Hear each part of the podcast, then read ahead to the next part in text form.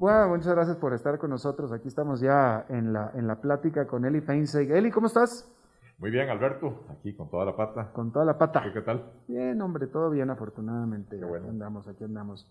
Eh, hoy es martes de Pregúntenle a Eli. Eli Feinseig ya está aquí con nosotros y está aquí para, para responder las preguntas de ustedes. Por favor, hagan sus preguntas a través de la página de Facebook de a las 5 con Alberto Padilla, ahí en la señal en vivo, o eh, en la señal en vivo lo pueden hacer, o si no, aquí en, la, en el post dedicado para el segmento de Eli Feinseig. vamos a empezar, Eli, con Mauricio Arias, que te pregunta, ¿qué cosas ves mal o le cambiarías al modelo de renta global que quiere imponer el gobierno de Costa Rica?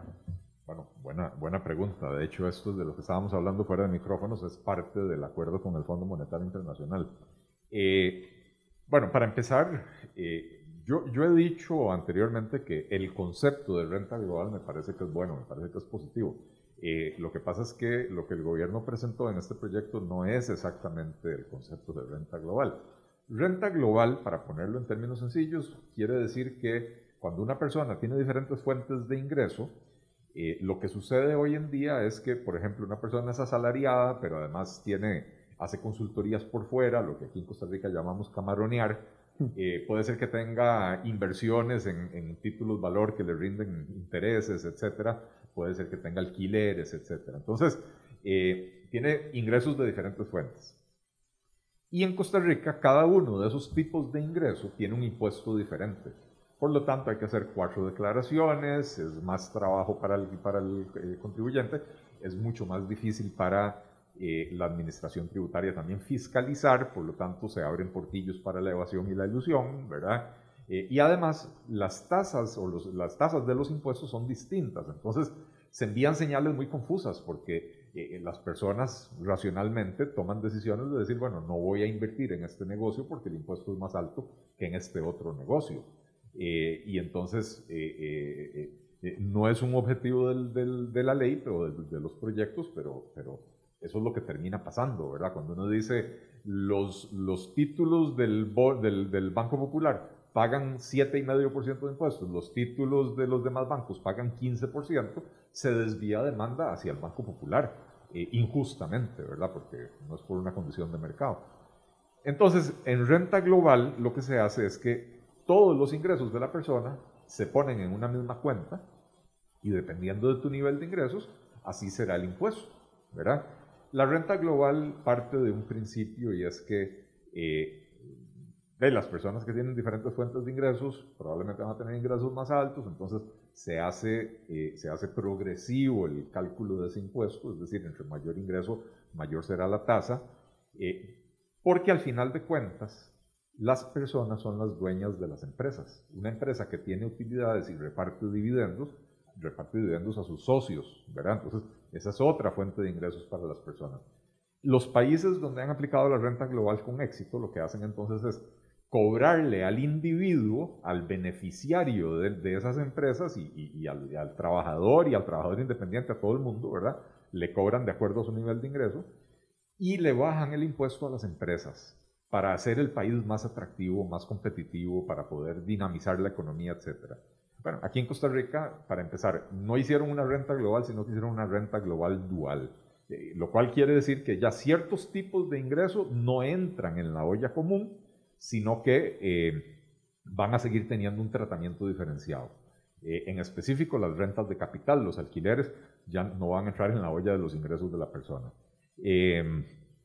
y segundo, se mantienen las mismas tasas elevadas de impuestos, tanto para la persona como para las empresas. Y entonces eh, eh, esto va a tener un efecto recesivo, contractivo sobre la, sobre la economía. Eh, sería necesario, si se va a utilizar la filosofía de la renta global, utilizar la filosofía correctamente y entonces bajar las tasas de impuestos de las empresas para que, para que sea atractivo invertir en actividad productiva, ¿verdad? Y cobrar el impuesto a las personas que son las dueñas de esas empresas, ¿verdad? Este, pero bueno, no, no, no exactamente está así. Y la otra cosa que definitivamente le quitaría, aquí nos metieron solapadamente renta mundial mezclada con renta global. Eh, y eso no es lo que se supone que es. Renta global es todos los ingresos de la persona de diferentes fuentes se suman en una misma cuenta y se le cobran los impuestos a partir de ahí. Renta mundial es los ingresos que la persona genera en otros países, le vamos a cobrar impuestos acá. Costa Rica es un país que es importador de capitales. Nuestro modelo de desarrollo está basado en buena medida en la atracción de capital extranjero. En todas las zonas francas, toda la industria turística, hay, hay una participación importantísima del capital eh, extranjero, ¿verdad? Entonces, cuando uno empieza a amenazar con cobros de renta mundial, se vuelve el país menos atractivo para el, para el capital internacional.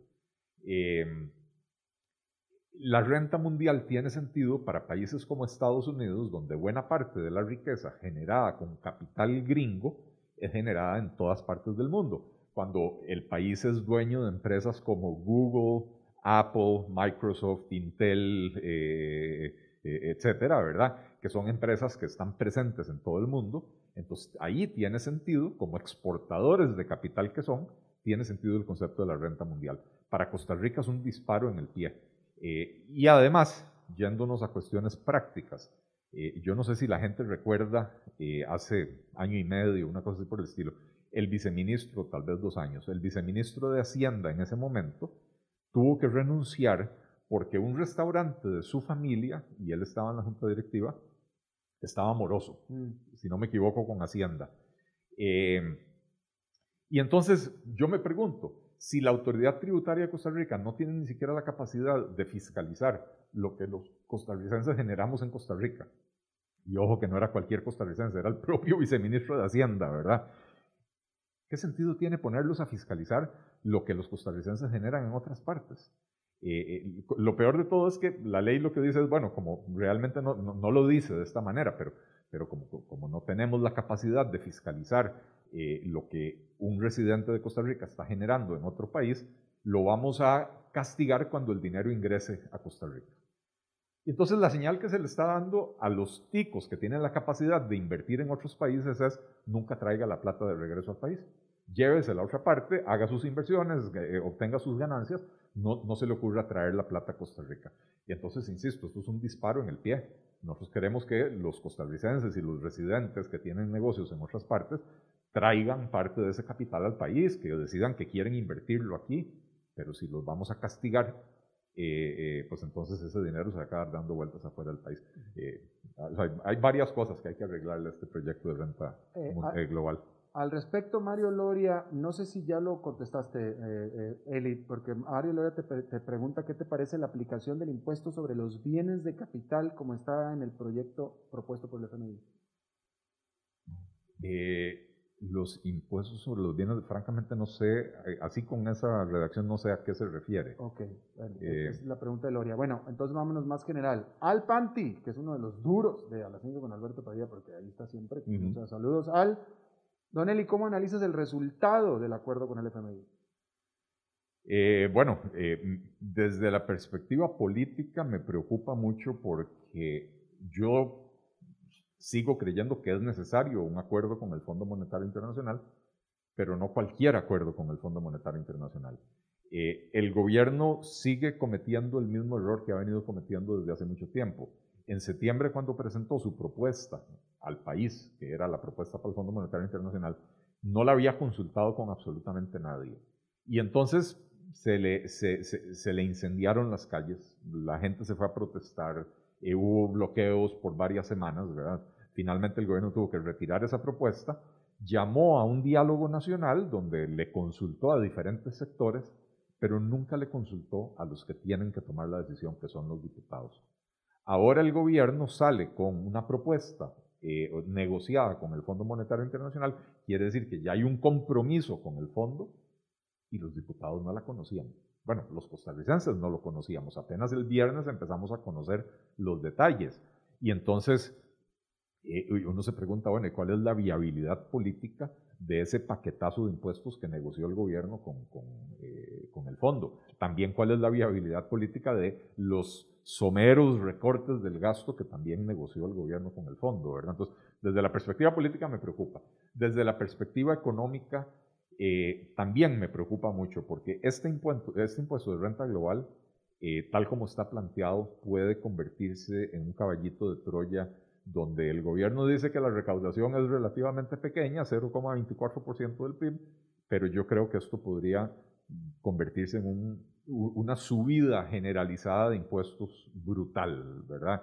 Em, eh, y podría, la recaudación podría ser muchísimo mayor y el efecto contractivo sobre la economía eh, puede ser muy grave.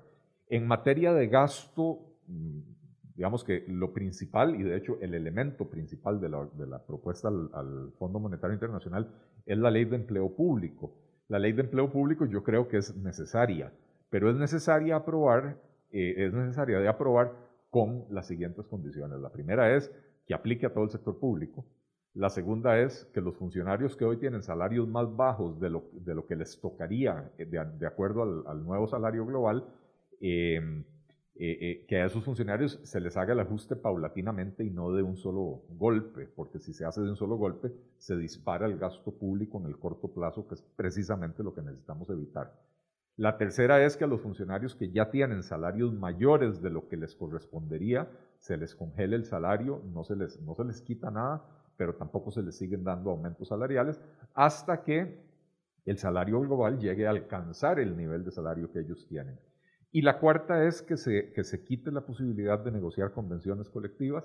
Eh, ya hay jurisprudencia de la sala cuarta de que, de que esto es posible, porque si se permiten las convenciones colectivas, entonces el, el propósito del proyecto eh, se, se, se, echa a perder, porque el propósito del proyecto es que, que, deje de existir este esquema que tenemos hoy de un salario base muy bajo que, hay, que tiene que ser complementado con pluses salariales y esos pluses salariales crecen de manera exponencial, es eliminar eso y pasar a las personas a tener un salario decente, pero un salario único, sin, sin pluses, sin, que no crezca exponencialmente año a año. Eh, y si se permite la convención colectiva, eh, eh, entonces en dos o tres años otra vez vamos a tener la situación que tenemos hoy de salarios base más un montón de pluses, pero ahora partiendo de un salario base alto, ya no de un salario base bajo como, como es hoy. Lamentablemente los diputados están llenando el proyecto de ley de, mociones populistas. Hoy, hoy lo que ha circulado es que se pusieron de acuerdo en excluir de la ley a las empresas estatales que están en competencia. Eh, pero también ya había hay mociones para aumentar los salarios inmediatamente a los funcionarios que hoy tienen salarios más bajos. Eh, y, así, bueno, hay, hay, también mociones para permitir la firma de nuevas convenciones colectivas, de manera que ese proyecto de ley, que es el principal componente del acuerdo con el Fondo Monetario Internacional, la probabilidad de que cuando sea aprobado rinda o dé el rendimiento que, que se le prometió al fondo es muy baja. Y entonces, en materia de recorte del gasto o de, o de eh, eh, se me fue la palabra, eh, de, control del gasto. Contención. De contención, esa, es la palabra, gracias. En materia de contención del gasto no hay, no hay prácticamente nada nuevo aparte de eso. y, y entonces hay un desajuste una vez más en que el grueso del ajuste se va a terminar yendo del lado de los impuestos. Bueno, precisamente Randy Salas Morris te pregunta, ¿qué posibilidades reales de que el acuerdo se apruebe así como está? ¿Y es posible hacer cambios? Eh, bueno, yo creo que la, la, posibilidad de que el acuerdo se apruebe sin cambios es cero. Los diputados van a exigir hacer cambios. Eh, ¿Qué implica esto en términos de la negociación con el Fondo Monetario? Bueno, eso es un poco más complicado, ¿verdad? Yo creo que el Fondo, eh, el Fondo Monetario en el fondo entiende que la propuesta que le aceptó al gobierno de Costa Rica es susceptible de cambios y siempre y cuando los cambios que se hagan igual permitan hacer el ajuste de la magnitud que el Fondo Monetario considera que se tiene que hacer, el Fondo Monetario lo, lo avalará, ¿verdad? Pero tendrá que ir de nuevo a, a consulta a, la Junta Directiva o al, Board of Governors del, del Fondo Monetario para que lo aprueben, ¿verdad? Claro. Eh, un gran saludo para don Alberto y don Eli desde Filipinas, José Román. Eh, estaba pensando, en Filipinas, oye, ya vete a dormir, pero no, son las 7.40 de la mañana, así es que tempranito. Muchos saludos. levantado, Muchos saludos. No sé cómo decir buenos días en tagalo, pero imagínatelo, José Román. Este, Mario Loria aclara, él hablaba del impuesto a los, a los bienes de capital, ¿te acuerdas? ahorita estaba aclarando un poco más, dice, es en relación a los impuestos a la propiedad y la base de aplicación. Ah, ok. Eh, eh, eh, supongo que se refiere al impuesto a las, a las casas de lujo. de ahí, otra más de esas ocurrencias que, que, realmente uno tiene que preguntarse qué está pasando por la mente de la gente. Hoy tenemos un impuesto a las casas de lujo que empieza para casas con un valor mayor a 133 millones de colones, una cosa así por el estilo, pero ese es el valor de la casa. Si la casa vale menos de 133 millones, no paga impuesto de lujo.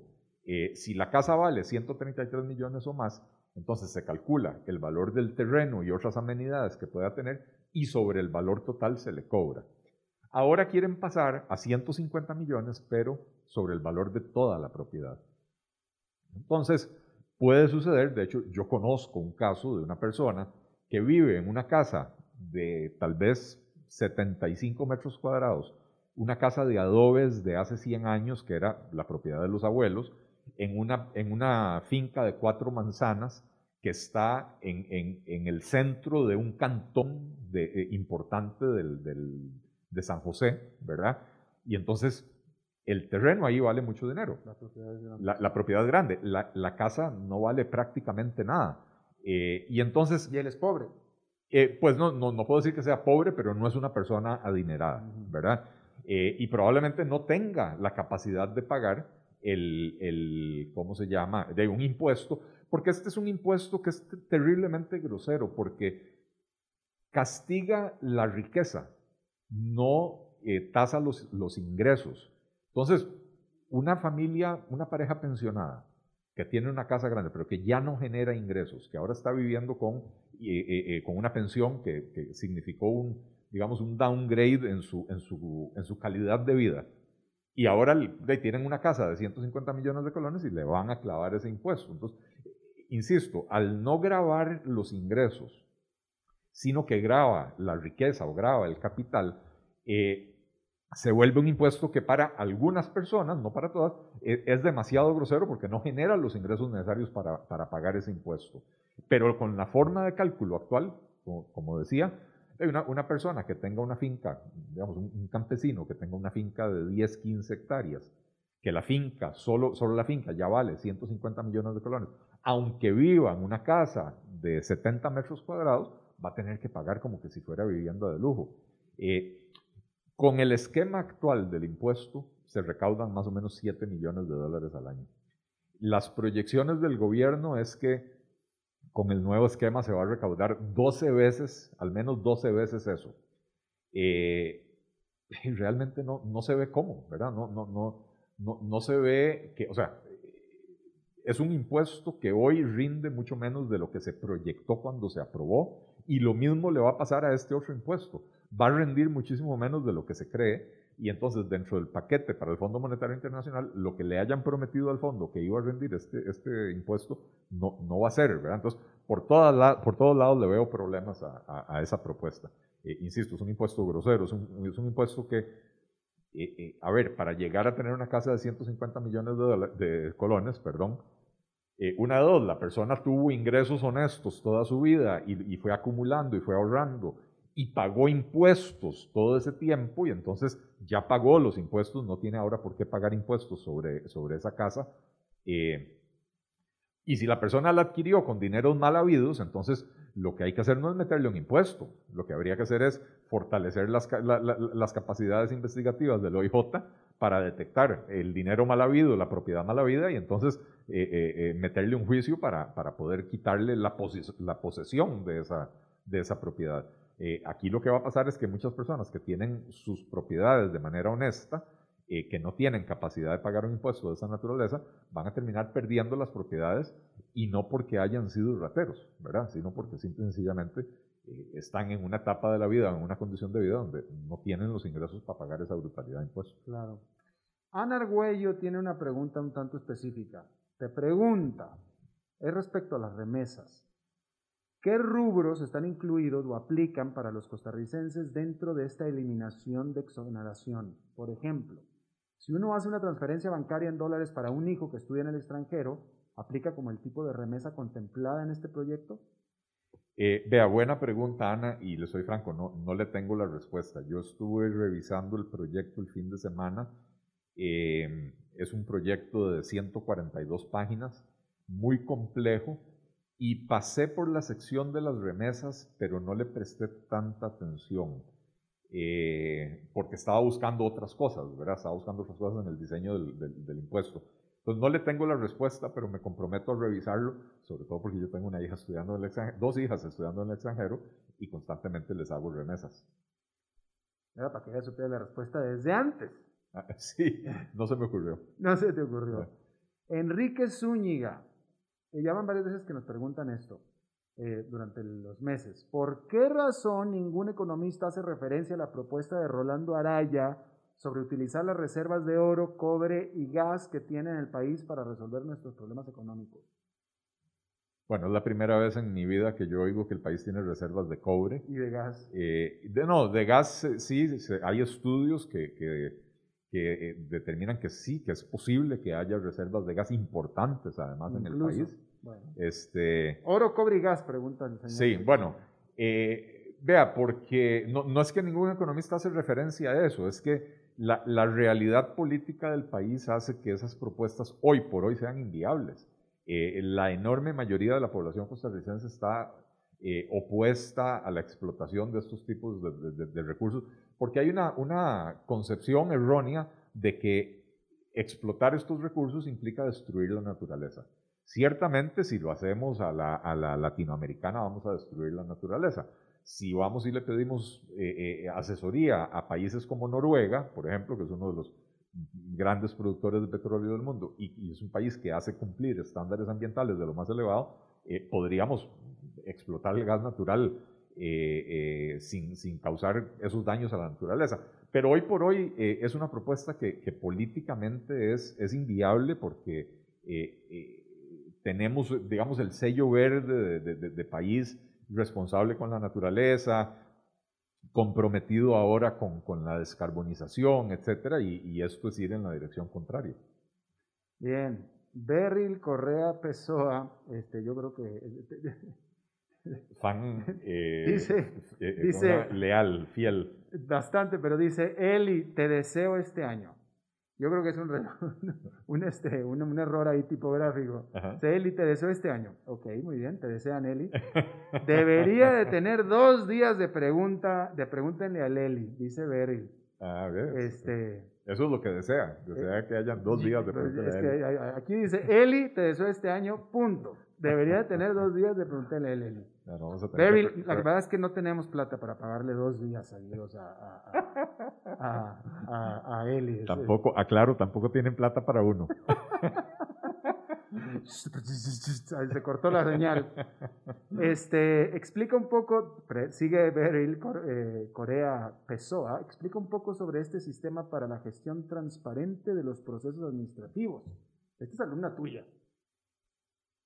No, pero no sé, no sé de qué, eh, a, qué específicamente se está refiriendo. Nos explica un poco sobre este sistema para la gestión transparente de los procesos administrativos. ¿No se parece una pregunta de texto de, académica, de, clase de economía o algo así? No sé si se, si se, referirá, se referirá al SICOP, que es el Sistema Integrado de Compras Públicas, eh, que, que se supone por ley que todas las instituciones deberían de hacer las compras por medio del SICOP, que es en línea, que es transparente, que es de la Asamblea Legislativa, dice ella. ¿no? Sí, no, no, no, francamente no, no conozco el proyecto, si es que hay un proyecto al respecto. Eh, yo tampoco. Este, pareciera, Eli, que hasta ahora eh, he recibido algunos análisis de, de, análisis internacionales respecto del acuerdo con el FMI y parece que hay mucho optimismo al respecto, a nivel internacional. Sí, bueno, eh, eh, a ver, es, un acuerdo que en teoría cumple los requisitos de, hacer un ajuste eh, gradual, pero de la magnitud necesaria para por lo menos estabilizar la situación de las finanzas públicas. Em, y, y, y, yo creo que, mucho de esta recepción internacional se debe a que tal vez no le dan tanto seguimiento a, al día a día de la política en Costa Rica, ¿verdad? Eh, considerar que esto viene eh, en, la, digamos, seguido de una reforma fiscal que se hizo hace hace dos años, menos de dos años, eh, no, ya, ya dos años, ¿verdad? Este, que pegó una subida de impuestos, que, que, tenía un contenido importante de contención del gasto que no se cumplió. Apenas ayer salía en La Nación que la Contraloría General de la República tuvo que rechazar los presupuestos para el 2021 de 119 entidades públicas porque contenían aumentos salariales más allá de lo que permite la regla fiscal. Eh, y entonces, eh, me disculpan eh, los analistas internacionales, pero los costarricenses realmente tenemos poca fe de que las promesas de contención del gasto, que ojo, es pura contención, no hay recorte del gasto, ¿verdad? Que las promesas de contención del gasto se vayan a cumplir es algo bastante dudoso, ¿verdad? Entonces, no sé, a ver, yo, yo, creo, insisto, yo creo que es necesario un acuerdo con el Fondo Monetario Internacional. Me hubiera gustado ver algo diferente, me hubiera gustado ver eh, algo menos grosero desde la perspectiva de los impuestos, eh, algo pensado estratégicamente para que el, nuevo diseño de los impuestos fomente la inversión en el país, lo que he visto hasta ahora más bien desincentiva la inversión en el país y que fuera más fuerte en el aspecto de reducción del gasto público, cosa que prácticamente no hace. Claro. Bueno, pues hay personas que quieren que haya dos días de Pregunta en el Leli y seguramente hay personas que quieren que dure más el segmento de Pregunta en el Leli, pero en este segmento hoy a el Eli ya se le acabó el saldo. Y al que quiera que tenga más saldo, que traiga un patrocinador. Pues si no, no se puede. Bueno, el salario de David Guerrero es demasiado alto. David es el culpable de todo. Este, este es demasiado alto para mantener aquí en horas sectas al señor David. Así es, así, es. Bueno, es un buen llamado a, los patrocinadores para que se hagan presentes. Oye, sí, yo creo que Eli, Eli, un segmento muy patrocinable. Sí. Toallas femeninas, por ejemplo. Definitivamente estoy seguro que sí. Vencería. no sé por qué, pero bueno. bueno, despídete de tu público, Eli. Muchísimas gracias a todos. Magníficas preguntas. Estuvo dinámico hoy el programa. Eh, buenas tardes, buenas noches. Que la pasen muy bien y muchísimas gracias por su sintonía. Próximo martes entonces, Eli. Gracias, como siempre. A ti, Alberto, a CRC 891 por tenernos por acá. Bien, eso es todo lo que tenemos entonces por Pregúntenle a Leli y también a las 5 con Alberto Padilla. Muchísimas gracias por habernos acompañado. Espero que terminen su día en buena nota, en buen tono y nosotros nos reencontramos en 23 horas. Que la pasen muy bien.